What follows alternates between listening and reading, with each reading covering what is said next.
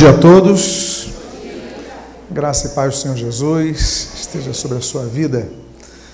Na manhã de hoje eu quero pregar sobre um mineral chamado ônix, pedra de ônix, as pedras de ônix. O ônix é uma pedra de origem vulcânica, ela, ela tem uma variedade da calcedônia e é uma pedra semi-preciosa. O ônix não é tão encontrado aqui na nossa região, mas é uma pedra que ela é relativamente dura. Existe uma escala nas pedras, nos minerais, que vai de 0 a 10. Essa escala se chama escala de Morse. Na escala de Morse, onde o talco é zero e o diamante é 10, o ônix ele tem o valor de número 4. Então, nós vamos falar sobre essa pedra. E por que vamos falar dessa pedra? Porque essa pedra se encontra no, no Jardim do Éden, é uma das pedras que se encontra no Jardim do Éden. Eu convido a que você abra a sua Bíblia no livro de Gênesis, capítulo de número 2. Livro de Gênesis, capítulo de número 2. E diz a palavra de Deus: E saía um rio do Éden para regar o jardim, e dali se dividia, repartindo-se em quatro braços. O primeiro se chamava Pison, e se encontraram lá o bdélio e a pedra de ônix. Oremos. Pai amado, lemos a tua santa e preciosa palavra e pedimos, Deus, que nesta manhã possamos refletir sobre o significado desta pedra tão importante, uma das pedras mais significativas, porque se encontra não apenas no texto de Gênesis quanto ao jardim do Éden, mas em outras, outros locais da Bíblia, os quais, sobre os quais havemos de partilhar nessa manhã. Usa-nos, abençoa-nos, e o que nós pedimos, nós te agradecemos em nome de Jesus. Amém e amém. Não temos tantas informações sobre o Éden, temos algumas considerações geográficas. No local que ficava aproximadamente numa região que hoje se encontraria o Iraque, o Kuwait, aquela região da Mesopotâmia, né, o Entre Rios, mas nós sabemos que havia essa pedra. Essa pedra, ela tem alguns significados sobre os quais nós vamos tratar nesta manhã. E essa é a pedra, você que gostaria de conhecê-la um pouco melhor, uma pedra preta, uma pedra muito bonita, quando talhada, então ela tem um brilho muito especial, e essa é a pedra de ônix. A primeira consideração que nós vamos falar nesta manhã é sobre a que se encontra no livro de Êxodo, capítulo 25, nos versículos 1, 2, 3 e 7. E diz a palavra de Deus: Disse o Senhor a Moisés: Fala aos filhos de Israel que me tragam oferta. De todo homem cujo coração o mover para isso, dele recebereis a minha oferta. Esta é a oferta que dele recebereis. Dois pontos. Começa uma relação, e no versículo 7 nós lemos: pedras de ônix e pedras de engaste para a estola sacerdotal e para o peitoral. Os irmãos notam que o ônix ele aponta para o compromisso do povo de Deus em manter a obra de Deus. Primeira menção que nós temos no livro de Êxodo é que Deus dá uma ordem, como vocês podem ler no texto de Êxodo, capítulo 25, olha, fala aos filhos de Israel que tragam oferta. Agora, vocês vão receber de quem? De qualquer um? Não. Aí ele especifica, de todo homem, e aqui se fala de humanidade, cujo coração mover para isso. Ou seja, tem que haver esse desejo no coração. Era uma instrução, era uma ordem, era uma orientação, mas tinha que encontrar eco no coração das pessoas. E ele fala de uma série de materiais, e um deles era pedra de ônix, assim como pedra de engaste. Pedra de engaste é uma pedra que ela é feita, ela é talhada de tal forma que possa ser presa num aro, por exemplo, possa ficar presa num aro.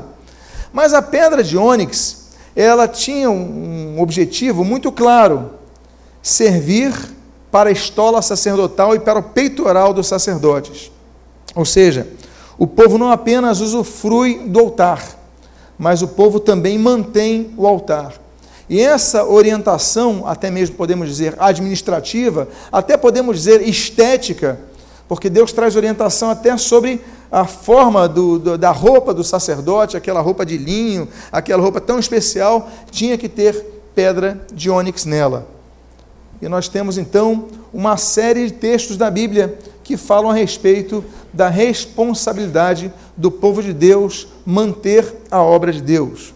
Nós temos, por exemplo, sobre oferta, sobre dízimo, sobre compromisso, e o Ônix nos lembra esse compromisso que nós temos que ter. Nós temos Gênesis capítulo 4, quando Deus mostra que não aceita qualquer oferta. A Bíblia diz que Deus não aceitou, não se agradou da oferta de Caim.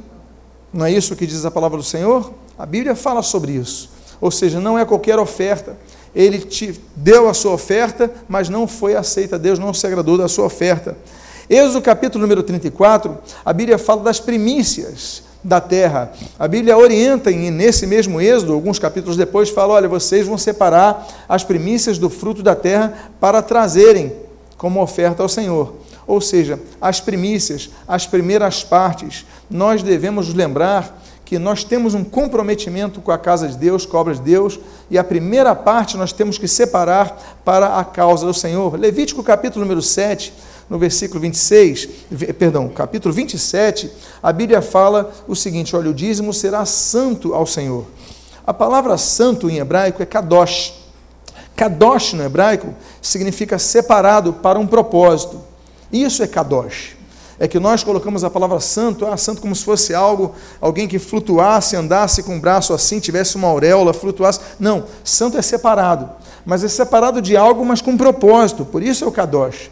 Aliás, no grego tem uma palavra muito semelhante que é o hagios, né, que também tem esse propósito, separação para um objetivo definido. Ou seja, quando a Bíblia diz em Levítico capítulo 27 que o dízimo será santo, é que o dízimo vai ser separado por um propósito, manter a obra de Deus, manter a casa de Deus, manter o culto ao Senhor. Nós temos também a percepção que nós lemos ali em 2 Samuel capítulo 24, que as nossas ofertas têm que nos custar algo. Vocês lembram quando Davi vai procurar uma eira para construir ali o altar ao Senhor?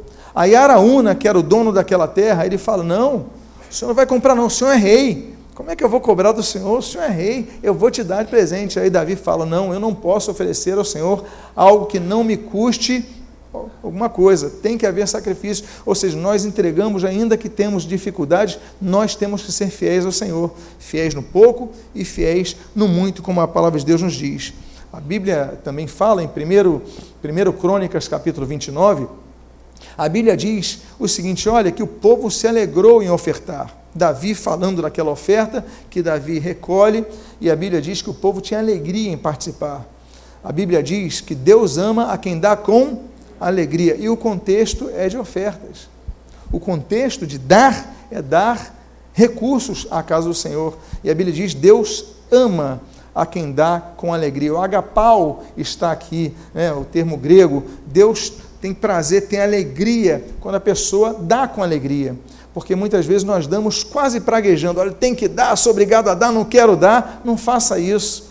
Nós temos que ter o coração transformado nesse sentido, porque Deus não se agrada de qualquer oferta. Nós lemos aqui Hebreus capítulo 11, versículo 4, é, que a, a, esse homem é, foi justificado, a sua oferta é, trouxe, trouxe a Abel a, o benefício, por quê? Porque tinha fé tanto é que o texto de Hebreus 11, versículo 4, da oferta de Abel, está no contexto da galeria da fé. Ou seja, ele deu a sua oferta com fé. Nós devemos dar a nossa oferta com fé. Por isso que a Bíblia diz que, por exemplo, Deus não aceita, Deus rejeita, e mais uma vez fala sobre isso, em Malaquias capítulo 1, a oferta que é dada da sobra. Deus fala: como é que eu posso aceitar uma oferta que você dá, que é a sobra? Você tendo um animal bom, você dá um animal coxo você dá um animal é, imperfeito, você dá um animal manco. Como é que eu vou aceitar isso de você? É uma pergunta chamada retórica. O que é uma pergunta retórica? É uma pergunta que já traz a resposta é, na sua lógica. Ou seja, como é que eu vou aceitar isso? Se vocês têm um animal bom, por que, vocês entregam o enfermo ao Senhor? E aí, por isso que a Bíblia fala, no mesmo contexto de Malaquias 1, né, que Deus espera que nós possamos entregar o nosso melhor. Por isso que a Bíblia fala que quando não fazemos isso, estamos roubando a Deus. Malaquias capítulo 3, por exemplo. Aí nós vamos a Provérbios capítulo 3, versículo 9, quando a Bíblia fala que nós honramos ao Senhor quando entregamos as primícias, nossos bens, as de nossa renda. Ou seja, nós trazemos honra a Deus. É reconhecimento. O que eu recebo, Deus me dá. O que eu recebo, Deus me fornece. Então, meus amados, aí nós vemos a percepção de Jesus em relação a isso. Mateus capítulo número 23, o Senhor Jesus, ele diz que nós não podemos nos omitir na entrega dos nossos dízimos. O Mateus 23, no próprio versículo 23, fala sobre isso. Vocês não podem omitir isso, vocês têm que fazer outras coisas também. Vocês não podem falhar na fé, na justiça, na misericórdia, mas vocês não podem se omitir na entrega dos vossos dízimos. Jesus, o Senhor Jesus, ele leva tanto em consideração essa questão que no Evangelho de Marcos, capítulo número 12, a Bíblia diz que Jesus observa quantas pessoas davam. Os irmãos se lembram, por exemplo, do caso da viúva pobre, e esse é o contexto da oferta. Jesus viu que ela colocou ali duas moedinhas pequenas. Essa moedinha é a chamada lepta. Nós temos ali na galeria de arqueologia, aqui na saída do templo, você pode ver algumas moedas daquela época. E nós temos a menor moeda que você vai ver, essa moedinha lepta, que é a moeda da viúva pobre. Nós temos um exemplar ali para você satisfazer a sua curiosidade. Mas o Senhor Jesus viu quanto ela colocou. E o Senhor Jesus, ele viu que aquele homem, ele deu a sobra, deu pouco. Por que, que ele viu que deu pouco? Porque ele, naturalmente, ele deve ter visto o saquetel, aquela sacola que as pessoas andavam, não, não usavam carteira na época, não havia notas na época, eram só moedas. Ah, então ele viu que ele tirou uma parte e continuou com o saquetel cheio mas ele viu que ela talvez tivesse pego, pego do saquetel tudo que tinha, balançado. Ele, ele observou quanto ela deu. Ou seja, Jesus observa, Deus observa como nós nos portamos nesse momento. É tão importante que a Bíblia fala sobre o ministério de Jesus, e falei de Mateus 23, falei de Marcos 12, agora vou falar de Lucas capítulo 8. Em Lucas capítulo 8, a Bíblia diz que o ministério de Jesus era mantido pelas ofertas. Ou seja, o Senhor Jesus, o Rei dos Reis, o Senhor dos Senhores, era mantido pelas ofertas. O Senhor Jesus, o ministério dele. Aquelas mulheres mantinham o Senhor Jesus, eram, são citadas ali de maneira tão clara, porque pela fidelidade dessas mulheres. Então, meus amados irmãos, nós temos que considerar essas questões sempre em relação à obra de Deus. A Bíblia diz que Deus abençoa certas pessoas com dons espirituais. A gente, quando fala de dons espirituais, a gente incorre no erro de, de obedecer um subtítulo que as sociedades bíblicas colocam, por exemplo, na listagem de 1 Coríntios 12, falar ah, existem nove dons espirituais. Aí você vai para a listagem de Efésios capítulo 4 e fala, não, existem cinco dons ministeriais. Essas terminologias são da sociedade bíblica, não estão no texto, no texto grego original. Não estão ali no texto bíblico. Por quê? Porque os, todas essas relações de 1 Coríntios capítulo 12, 1 Coríntios capítulo 14, é, 1 Pedro, Hebreus e Romanos capítulo 12 e Efésios capítulo 4, todas essas, essas, essa, esses textos bíblicos trazem é, os dons espirituais que Deus outorga à sua igreja. Aí a gente fala de dons espirituais, ah, falar em línguas é um dom espiritual, um dom espiritual, sim, é um dom. Interpretar também é, sim. Discernimento também é, sim. Aí nós falamos de dons de curar, é interessante que dons de curar está no plural, dons de curar, e não dom de curar. Mas existe um dom que pouca gente fala, pouca gente estuda, que é o dom da contribuição, segundo nós lemos ali em Romanos capítulo 12. Deus dá a certas pessoas um dom, uma outorga não natural, é algo que Deus capacita a pessoa de ganharem dinheiro, prosperarem para poderem contribuir na obra. E aí nós temos vários exemplos ao longo da história da igreja, que nós temos aí ao longo da, de pessoas que são generosas, que ganham muito e dão muito, contribuem muito para manter a obra de Deus. Deus capaz, Deus abençoa, Deus dá riqueza às pessoas para isso. E nós temos então dessas listagens esse texto. A Bíblia diz, por exemplo, em 2 aos Coríntios capítulo 9, que Deus enriquece algumas pessoas para que diz aí, abre aspas, deem semente aos que semeiam. Ou seja, é, que possam manter a obra de Deus para que a obra de Deus continue sua, seu projeto de sementeira.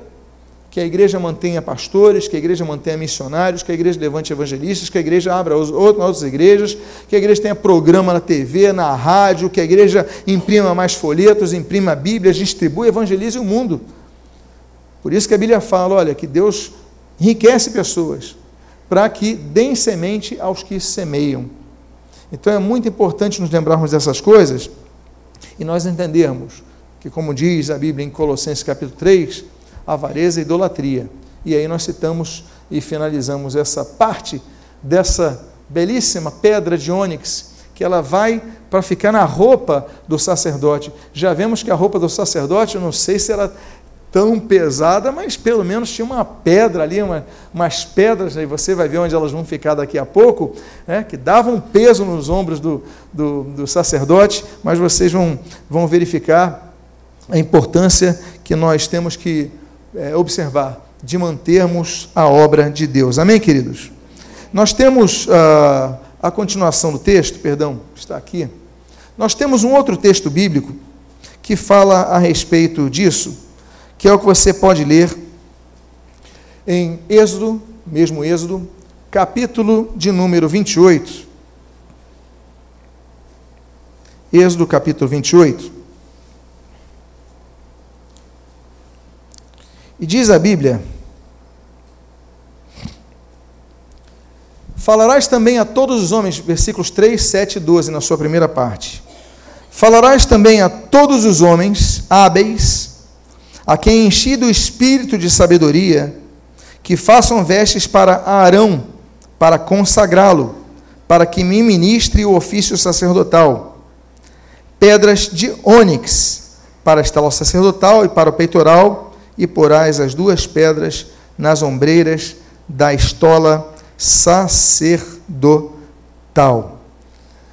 Eu chamo a atenção a primeira parte desse versículo 3, que a Bíblia traz uma orientação: falarás também a todos os homens hábeis, a quem enchido o espírito de sabedoria. Não podia ser qualquer um que faria a veste. A veste do sacerdote não podia ser feita por um aventureiro. A veste do sacerdote não podia ser feita nem por alguém que era bem intencionado. Ah, eu tenho a intenção de fazer a veste do sacerdote. Não, você não. Se você não é dotado de habilidade e do espírito de sabedoria, você não pode fazer que, que nós aprendemos então com as pedras de ônix aqui? Que as pedras de ônix apontam para a excelência do serviço ao Senhor. Não podia ser qualquer roupa, não podia ser qualquer serviço. Deus manda, olha, você vai procurar homens hábeis, pessoas com habilidade para isso, pessoas capacitadas. E nós temos então no texto de Êxodo 36 a menção de dois deles, por exemplo, Bezalel, Aoliabe, que são homens hábeis para servir ao Senhor. Então a coisa que nós aprendemos é servir ao Senhor com habilidade. Ah, eu quero tocar aqui, mas a pessoa desafina um pouquinho. Espera aí, vamos fazer um curso, vamos fazer uma adequação para não cantar de qualquer maneira. Eu quero tocar, mas se está desafinando, não toca. É melhor não tocar, mas é com coração puro. Não, mas coração puro você louva aí, mas não toca. Eu não vou me arriscar em tocar, em, em tocar um oboé aqui, porque eu não sei tocar. Então, a minha melhor intenção de louvar ao Senhor pode atrapalhar toda a congregação. Vocês entenderam isso? Nós temos que ter habilidade, temos que procurar ser hábeis. A Bíblia diz em Romanos capítulo 12, versículo 7, olha, aquele que ensina, esmere-se no, no fazê-lo. O que é esmerar? Nós devemos então é, dilapidar, nós devemos trabalhar o ensino para que ensinemos melhor. Aquele que evangeliza, nós tem que ter habilidade no evangelizar. Então, nós precisamos de habilidade. Quando você vai vender alguma coisa no seu comércio, no seu trabalho, você tem que ter habilidade para apresentar aquele produto. Quando vai fazer na obra de Deus, você faz de qualquer maneira. Por isso que a Bíblia diz: olha, que nós não podemos fazer a obra de Deus relaxadamente. Maldito aquele que faz a obra do Senhor relaxadamente nós temos que ter habilidade. Como é que nós devemos servir ao Senhor? A Bíblia traz vários indicativos. O Salmo capítulo número 11 diz que nós devemos servir ao Senhor com temor, porque o temor é o princípio da sabedoria. Então, antes de servir a Deus, não sirva de qualquer maneira, tenha temor. O Salmo de número 100 fala que nós devemos servir ao Senhor com alegria, porque muitas vezes é difícil vir servir a casa do Senhor. Nós temos dificuldades, enfrentamos problemas, não é verdade? Às vezes você vai servir na casa do Senhor, vai servir na introdução, vai servir aqui no som, vai servir é, dando aula para as crianças, com conta atrasada, com dificuldades, com, com problemas. Como servir? Então, é pedir ao Senhor renovação das forças para que você possa servir ao Senhor. E o segredo está naquilo que a Bíblia diz em 1 Samuel, capítulo número 12. Disse Samuel: Servi ao Senhor de todo o vosso coração. Nós devemos então dizer o seguinte: é todo o nosso coração. Por que todo o nosso coração? Esse é o segredo. Porque parte do nosso coração está com problema, parte do nosso coração está com tristeza, parte do nosso coração está com dificuldade, parte do nosso coração está com lutas. Mas quando nós servimos ao Senhor de todo o coração, nós distraímos daquela, daquela parte da gratidão ao Senhor. Senhor, ainda que eu esteja em dificuldades, eu vou te servir, eu não vou deixar de servir. Então, que os irmãos entendam isso. Nós aprendemos também, por exemplo, em Mateus capítulo 4, Mateus capítulo 9, que nós devemos servir ao Senhor com imediatismo. Nós devemos servir ao Senhor, como nós aprendemos ali em, em Daniel, capítulo número 6, continuamente. Daniel serviu ao Senhor continuamente, ele trabalhava ali, mas orava três vezes ao dia, se, se, se cuidava para estar servindo ao Senhor continuamente. Mas o que me chama a atenção é o texto de, de Atos, capítulo de número 20. Atos, capítulo número 20, uh, ah, o apóstolo Paulo ele diz o seguinte: olha, servindo ao Senhor com toda humildade, lágrimas e provações o apóstolo Paulo, aliás, o filme que lançaram há pouco tempo sobre o apóstolo Paulo, quem viu se maravilhou. Quem viu esse filme? Que filme belíssimo, que filme belo. Servindo ao Senhor com toda a humildade, olha só o tripé que Paulo aponta nesse texto de Atos 20: humildade, lágrimas e provações. Humil é, é difícil muitas vezes nós servirmos na casa de Deus. Porque muitas vezes temos que nos sujeitar alguns contextos, nós compreendemos que, mas temos que ser humildes. A humildade é um segredo. Aí ele coloca lágrimas. O apóstolo Paulo, quantas vezes esse homem foi preso, quantas vezes ele chorou sozinho naquele, naquele porão daquela, daquela, daquela, debaixo daquelas grades, daquela prisão chorou sozinho ali com lágrimas, mas ele não deixou de servir ao Senhor com lágrimas. Podemos passar por lutas, mas não vamos largar a obra. Não largue aquilo que Deus chamou para fazer. Não deixe de trabalhar o Senhor Jesus. Ele coloca humildade, lágrimas e provações. Somos provados em todo o tempo. Passamos por provas em todo o tempo. A prova no português nos lembra muito claramente aquele teste que nós fazemos que nos traz nota para que a gente passe uma disciplina no nosso colégio, nossa faculdade, não é isso? Fazer uma prova. Mas quando você vai fazer prova, o que, que você faz antes da prova começar?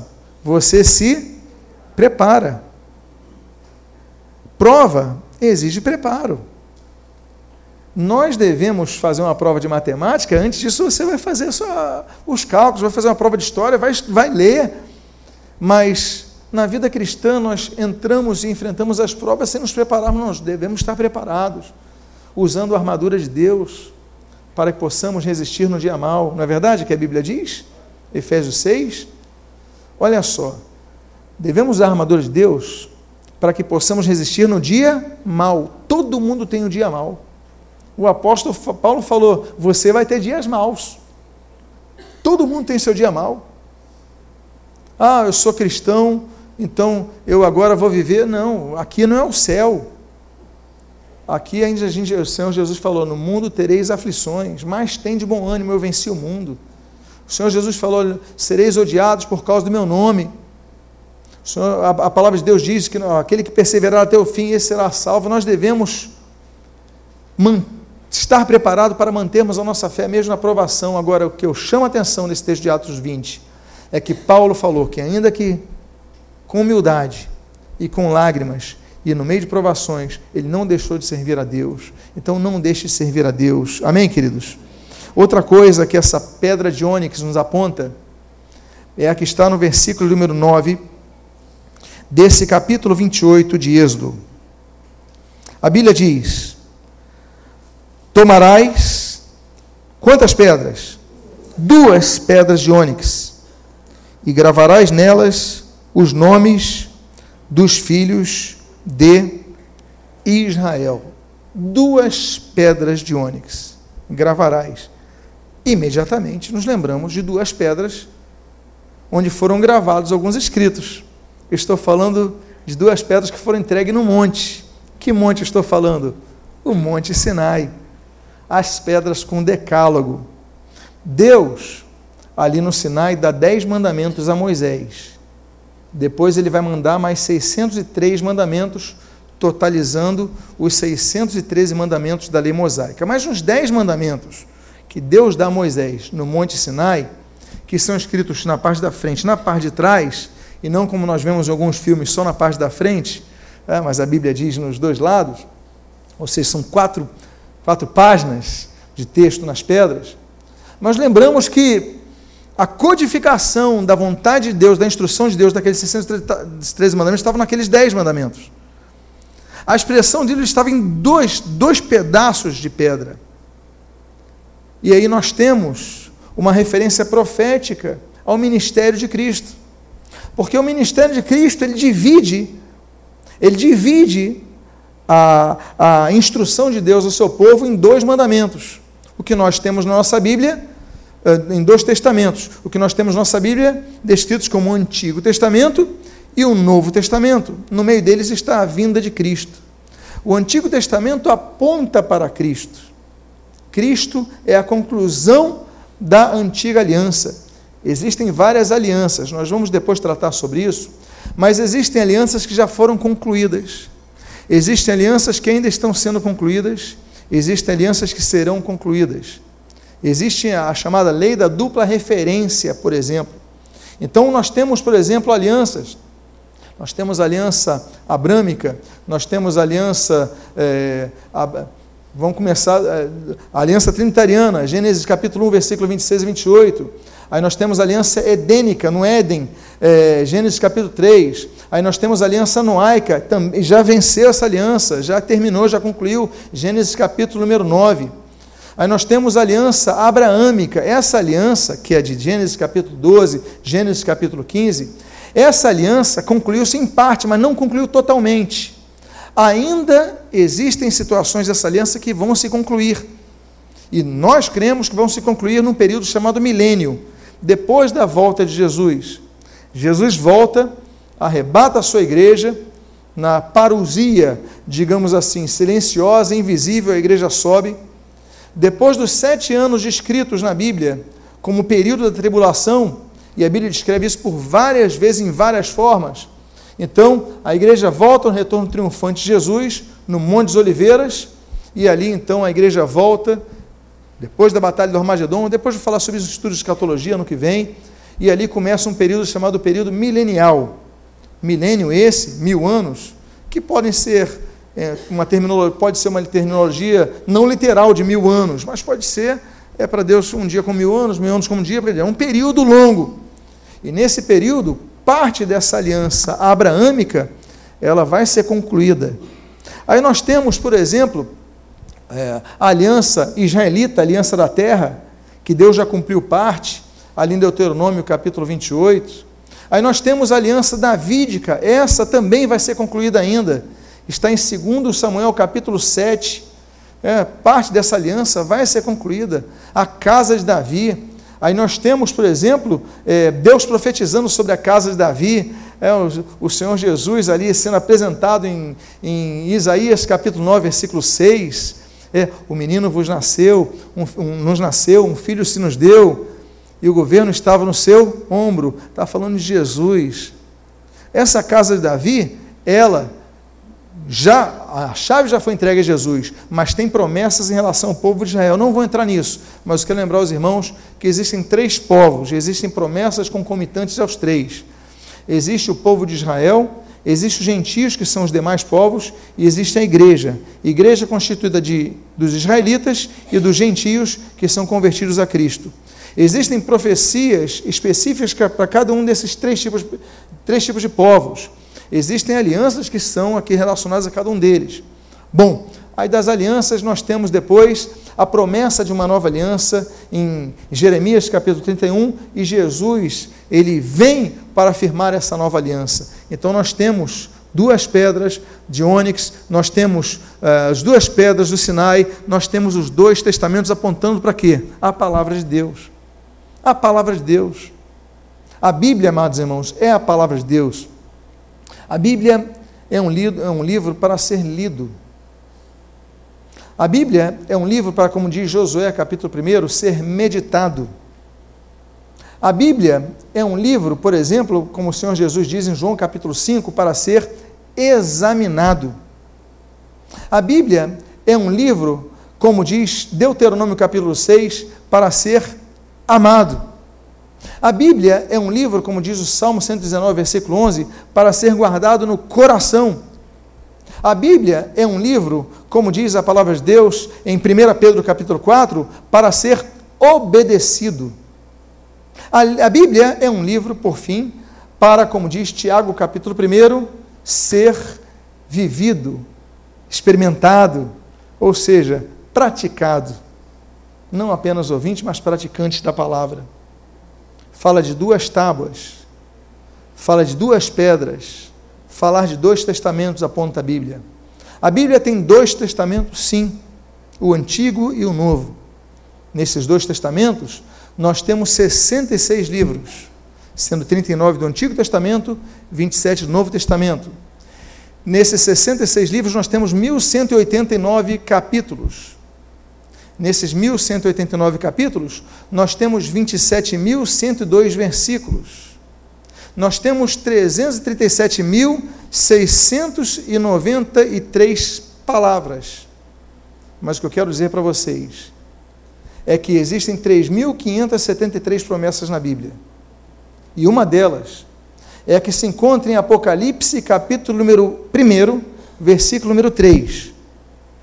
A Bíblia traz uma promessa muito bonita. Olha a promessa que o Senhor Jesus traz à igreja. Bem-aventurado aquele que lê e ouve as palavras da profecia e guarda as coisas nela, nelas contidas. Ou seja, bem-aventurado quem lê, quem ouve e quem guarda. Quantos leem a Bíblia aqui?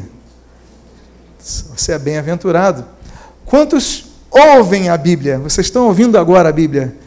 Você é um bem-aventurado. E para fechar esse tripé bendito dessa promessa maravilhosa, quantos guardam a palavra? Então, que Deus abençoe e siga abençoando a sua vida. Amém? Nós aprendemos então com essas pedras de ônix a necessidade que nós temos de ouvir, de ler e de guardar a palavra de Deus em nossos corações. Mais uma coisa nós aprendemos.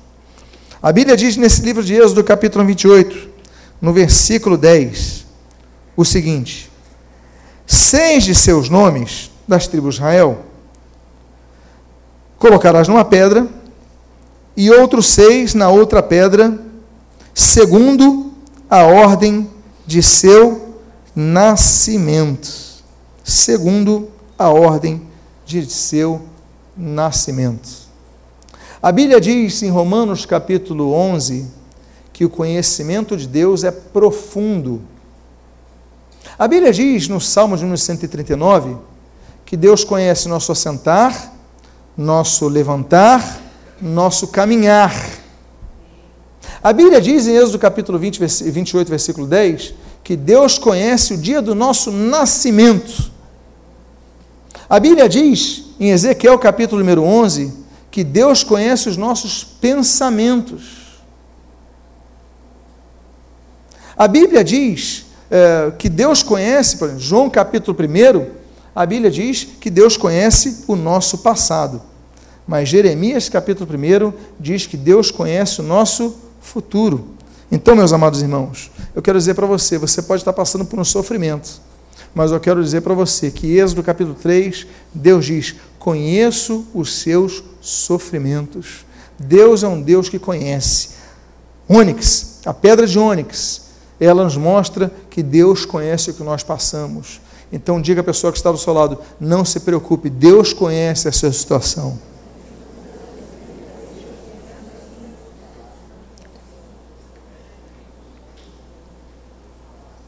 Mais uma coisa que nós aprendemos sobre as pedras de ônix. Quantos estão aprendendo alguma coisa nessa manhã sobre as pedras de ônix? Está no versículo número 12. A Bíblia diz: E porás as duas pedras nas ombreiras da estola sacerdotal, por pedras de memória aos filhos de Israel. E Arão levará os seus nomes sobre ambos os seus ombros, para memória diante do Senhor. As ombreiras ficavam então em que em que local do corpo dos sacerdotes? Sobre os ombros. Então nós tínhamos registrado nas ombreiras, na ombreira direita, seis nomes das tribos de Israel, na ombreira esquerda, mais seis nomes das tribos de Israel, e elas ficavam nos ombros. Ombro representa responsabilidade para nós carregarmos de uma nova fase de nossa vida que nos, nós temos que carregar. Ombro significa isso. Quando você partilha o ombro com alguém, você partilha que se alguém possa chorar no seu ombro, você pode apoiar uma pessoa. É muito bonita a representação do ombro. Nós temos, por exemplo, Gênesis capítulo 24, Rebeca. Quando o Damasceno, Eliezer, ele vai procurar a esposa para Isaac, ele recebe a ordem de Abraão, vai procurar a esposa para meu filho. Fico imaginando Isaac, poxa pai, até isso, isso que é pai protetor, né? Até a filha, até a, a, a esposa do filho, o Abraão tinha que escolher, não vai? E manda um, um servo dele. Aí a Rebeca estava, diz a Bíblia, com um cântaro nos seus ombros e deitou então para dar a Damasceno, ao Damasceno e aos seus camelos água para beber. Rebeca, o sinal de uma pessoa que foi chamada para servir. Esse era o sinal que, que precisava. A mulher que queria servir, que queria ajudar, que tirou, carregava o peso de uma água, mas deu para os camelos daquele viajante que ela nem conhecia. Olha que amor essa mulher tinha, que cuidado Rebeca tinha. Ombros. Ombros nos lembra, por exemplo, a tribo de Coate, que diz que levava as peças dos tabernáculos nos seus ombros. Josué capítulo 4, a Bíblia diz que quando aqueles homens passaram o Jordão, doze homens carregavam doze pedras nos seus ombros para passarem e colocarem como testemunho no Rio Jordão. Nós temos, por exemplo, essa profecia que eu falei para vocês, a profecia messiânica do, do, de Isaías, capítulo 9, versículo 6. A Bíblia diz: Olha, e um menino nos nasceu, e um filho se nos deu, e o governo estava sobre seu, seus ombros. Ou seja, o governo de Jesus está nos ombros dele a responsabilidade, o poder de Jesus nos seus ombros.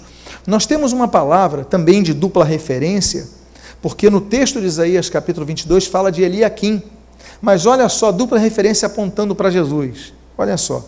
O texto diz assim, sobre Eliakim: E colocarei sobre o seu ombro a chave da casa de Davi. Ele abrirá e ninguém fechará. Ele fechará e ninguém abrirá. Ou seja, no ombro, não apenas de Eliakim, lei da dupla referência na profecia, mas apontando a Jesus, a chave da casa de Davi. A salvação de Israel vem pelo Messias. Que coisa bonita.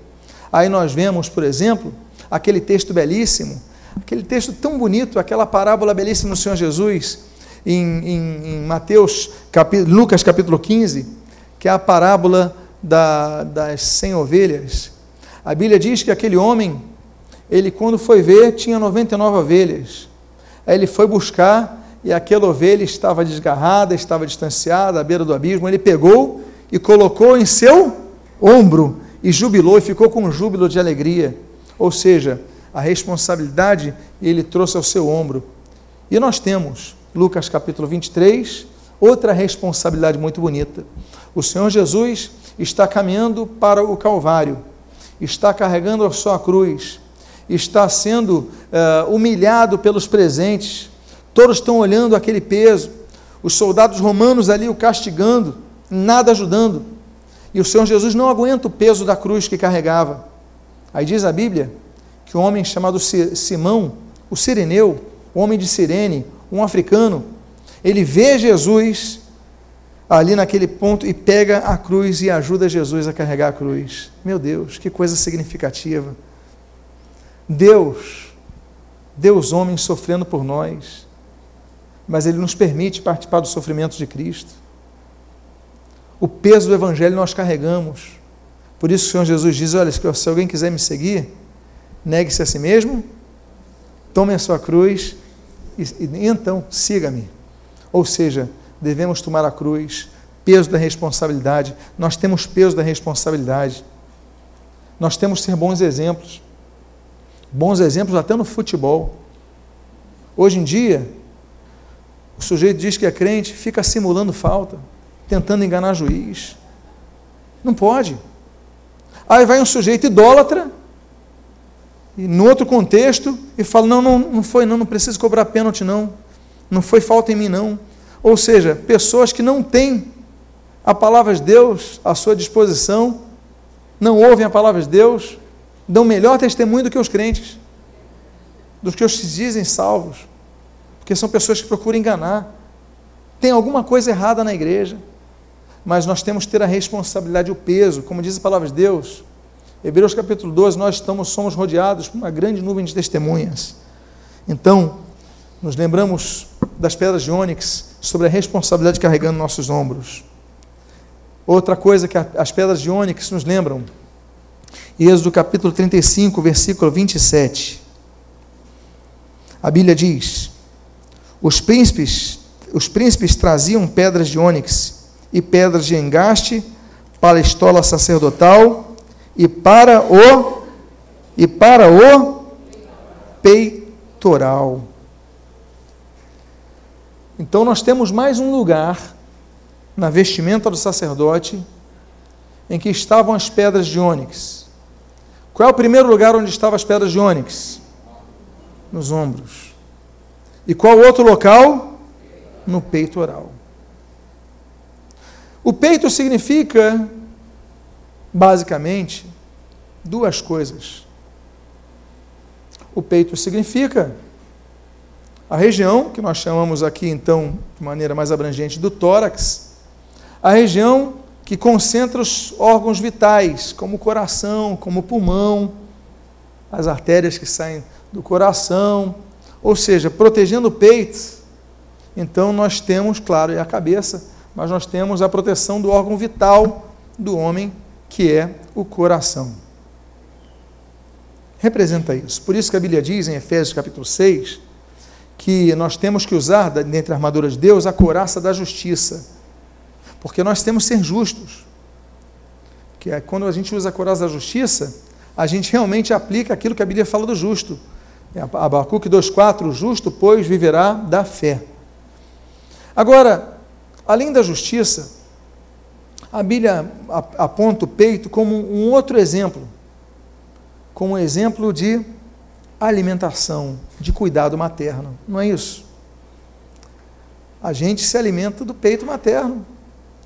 Quando nós somos mais frágeis, ou entendemos que somos mais frágeis, nós precisamos totalmente do cuidado materno para nos alimentarmos. E olha, não tem hora. A mãe tem que estar disponível de manhã, de tarde, de noite, de madrugada, se vai ao cinema, se está no meio da festa, em qualquer momento e a mãe deixa de fazer o que tem que fazer para quê? Amamentar a criança. Não é isso? É por isso, meus amados, tem um texto tão bonito, que é o de. que tanto fala para a gente, que é o de Isaías capítulo 49, versículo 15. Pode uma mãe esquecer-se do filho que ainda mama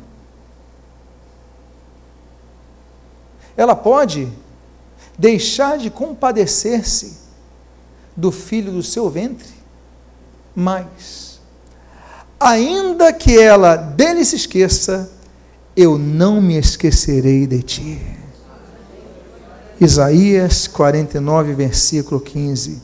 Deus não se esqueceu de você. Deus nos alimenta quando somos fracos. Deus nos alimenta, Deus nos fortalece.